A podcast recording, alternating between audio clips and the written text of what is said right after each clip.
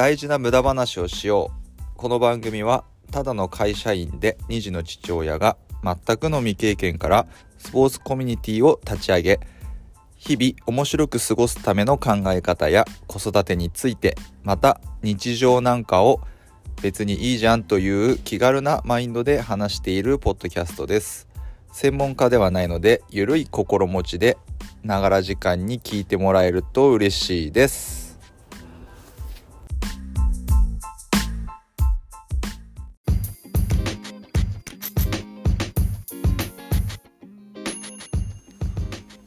はい。どうも。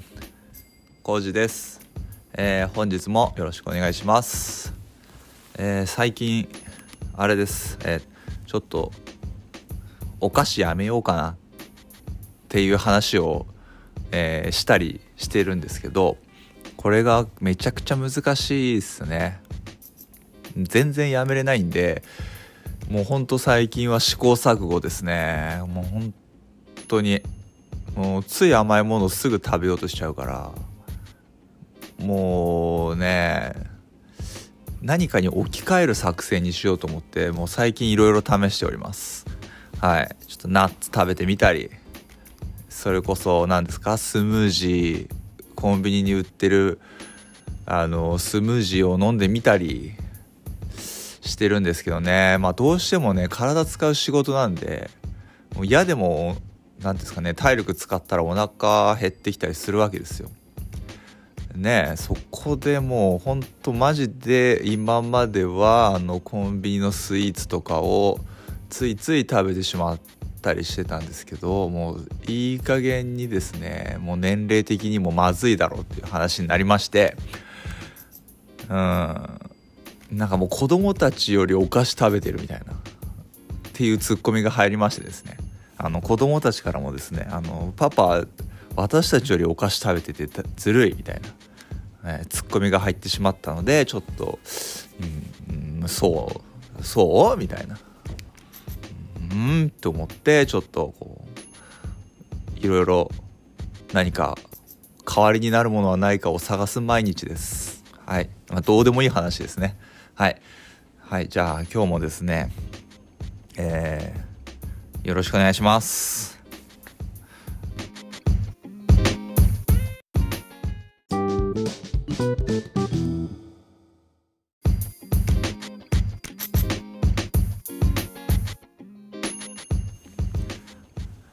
はい、えー、そう今日は、えー先日ですねちょっとポッドキャスト番組朝日新聞の何だったかな？朝日新聞って結構いっぱいポッドキャストやってるんですけど、まあ、その中の一つでですねちょっと聞いた話でえーっとなんか向上心？まあプロアスリートとかって向上心すごいじゃないですか。それでなんかそういう向上心を持つっていうことが逆にねあの状況によってはちょっと弱点にもなっちゃうよみたいな話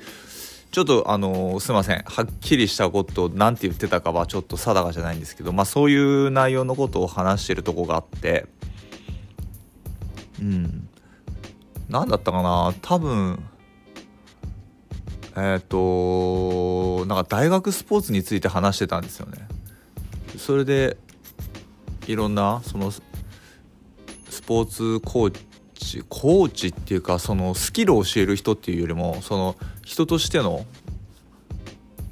生活とか生き方みたいなものをそういう学生のアスリートにアメリカで教えてる人が確か出てたんじゃなかったかな。まあそんな話の中で言ってたんですけどまあ夢とか向上心を持つってねすごい努力すること素晴らしいことだしうーん何ですかね。それはいいんですけどまあそれが強すぎるがゆえにまあうまくいかないことがあったり何かしてしまうとえっと何ですかねその競技のことだけじゃなくてなんかもう人格自分自身をなんか否定してしまうあのパターンに陥ってしまうことがあると。でそれは向上心がすごい強いアスリートとかになるとあの逆にそういうピンチというか壁にぶち当たった時にその向上心ってものが裏返って自分をどんどん追い込んでしまうそういう危険な考えの方にベクトルが向いてしまうことが、えー、あると。それで何かに逃げてしまう。例えばまあアメリカだとそういう薬物とかですかね、まあ、日本でもありましたよね。あの大学のスポーツの中でそういうニュースが、まあ、ああいうことになりかねないからあの競技人生というかそういうことだけじゃなくてもうそもそもの人間的な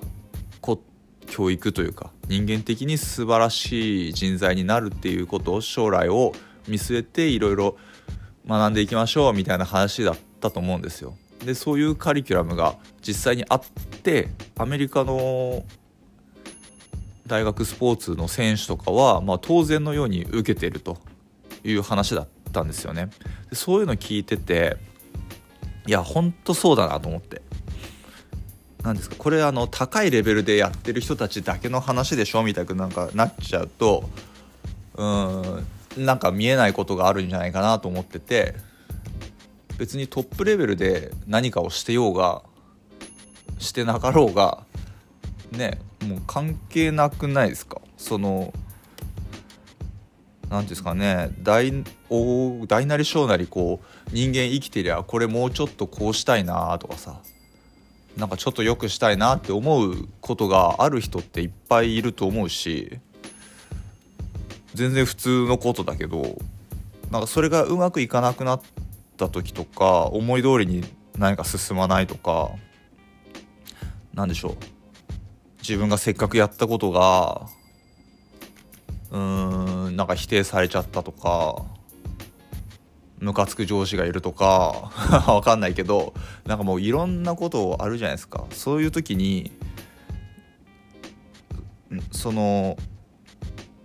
何て言うんですかねその起きた事柄と自分自身個人のことをこう分けて考えないといけないなと思ったわけですよ。そうですねだから例えば仕事ができないからといって自分ができない人間かって言ったら多分そうじゃないしっていうことはよく言われてるし分かってるけどいざ何かあったら分け切り分けて考えられない？っていう感じになりやすいんじゃないかなと思ってて誰しもが。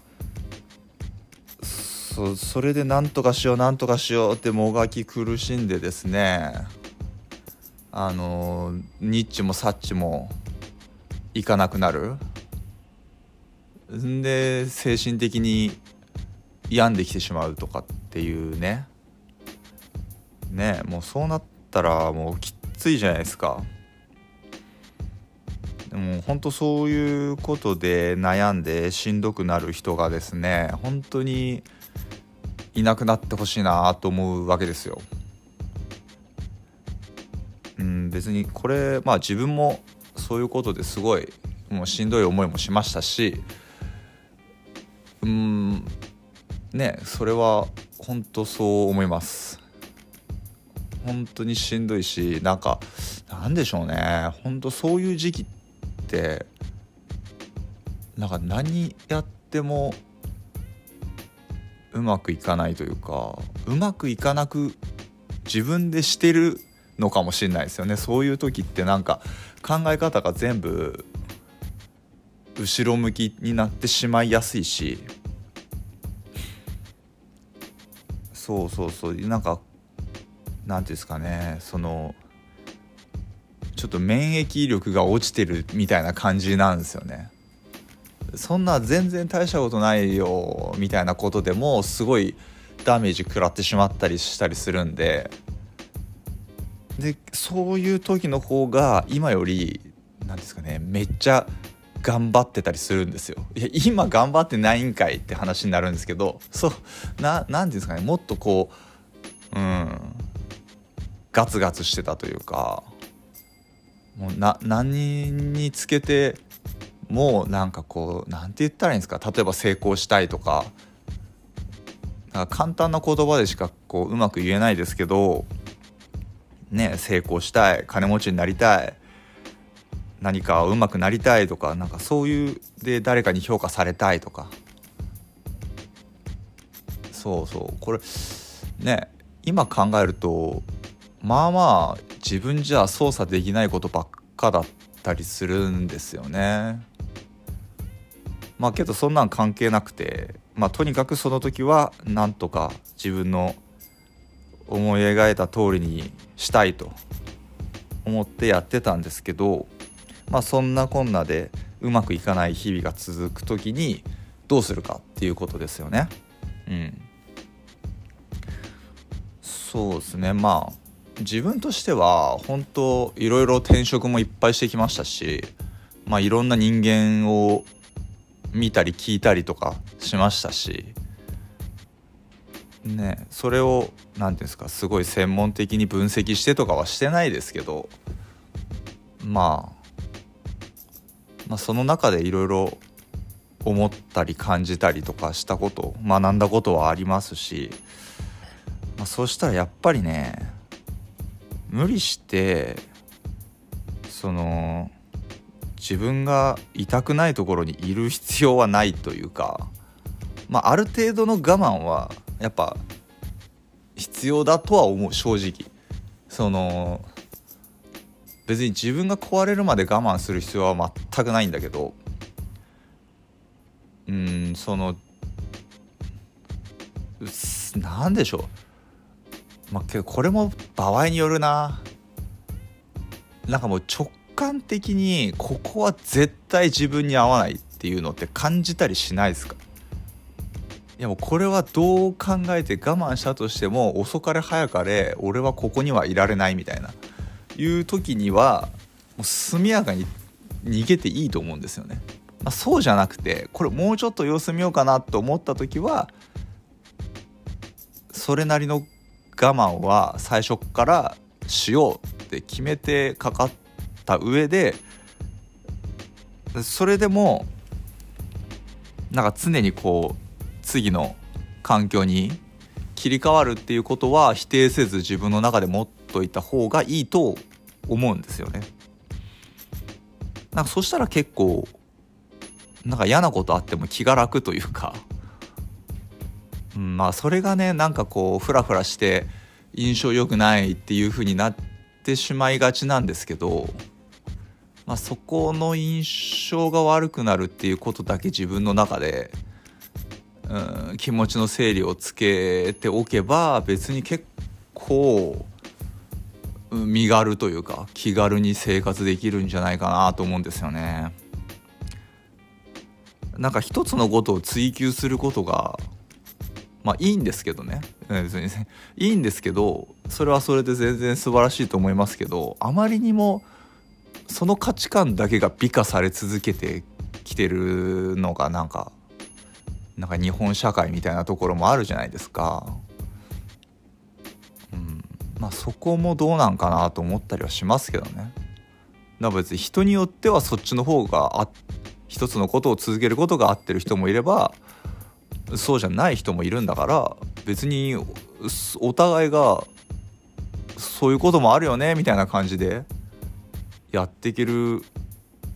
感じの世の中が普通なんじゃないのって思うんですけどね。まあそれぐらいの感覚でいるとですねもう非常に、まあ、悩みがなくなることはないですけどまあ気楽にはなりますはい。で実際になんか次々なんか興味のあることにまあ、挑戦することもできるし挑戦までいかなくてもなんか興味持ってなんか調べてみるとかそういうこともできたりするんで是非そんな考え方でいてもらえたらなーってまあ一つの案としてですね、えー、お話ししておきたいと思います。ね本当あれよ。なんか良くない方良くない方に悩んじゃう期間とか何て言うんですか時ってあるじゃないですか。いやあるじゃないですかって分かんないけどいやあると思うんですよね。誰しも大変な時はあるから。ほんとそれ行き過ぎたらマジで鬱になるからね。うん本当に。自分もまあそういう時期ありましたからね。そうですね。あちょっとしんどくてああいうあの頃の記憶がですね結構飛び飛びなんですよね。もう今こんななんかさらっと言ってますけども当時の期間はうんなかなかでしたね。本当ねそんなことにぜひならないようにですね若い人もまあ自分のように40代とか人とかも本当にねなんか、うん、気をつけて、うん、生活してもらいたいなと思います。まあ普段の生活でできることって言ったら一番多分気軽にできることとして自分はもう本当なんでしょう本を読むとかだと思いますよ。自分のジャンルは何でもいいんで何だったら漫画でもいいですよね。なんか好きな本を読むことってすごい気軽にできるけど自分が読もうと思って読むから結構自発的じゃないですか。だからちょっといいんじゃないかなと思うんですよね。絶対なんか読みたくない本読む人はなかなかいないと思うけどうん絶対自分が読みたいと思う本を読むってことですかね。これ非常におすすめです。うん。もう気軽に読めるし。何でしょう。何の本でもいいんだから。もう漫画でもいいですよ。本当に。もう自分も毎日どう何て言うんですか本読む時間は取りますけど全然何ですか一日本当数ページしか読まない日とかあったりしますしね。だから本当いいんですよそれで。うん。まあ、こういうスモールステップが大事っていうよく言うじゃないですか。ちょっとでもいいから何かするみたいな。それは非常に大事だと思いますね。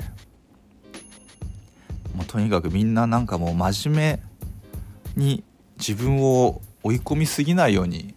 してもらいたいですね。なんか別に何て言うんですか。こう堕落しろって言ってるわけじゃないんだけど、うん、なんか別にもうちょっと気抜いて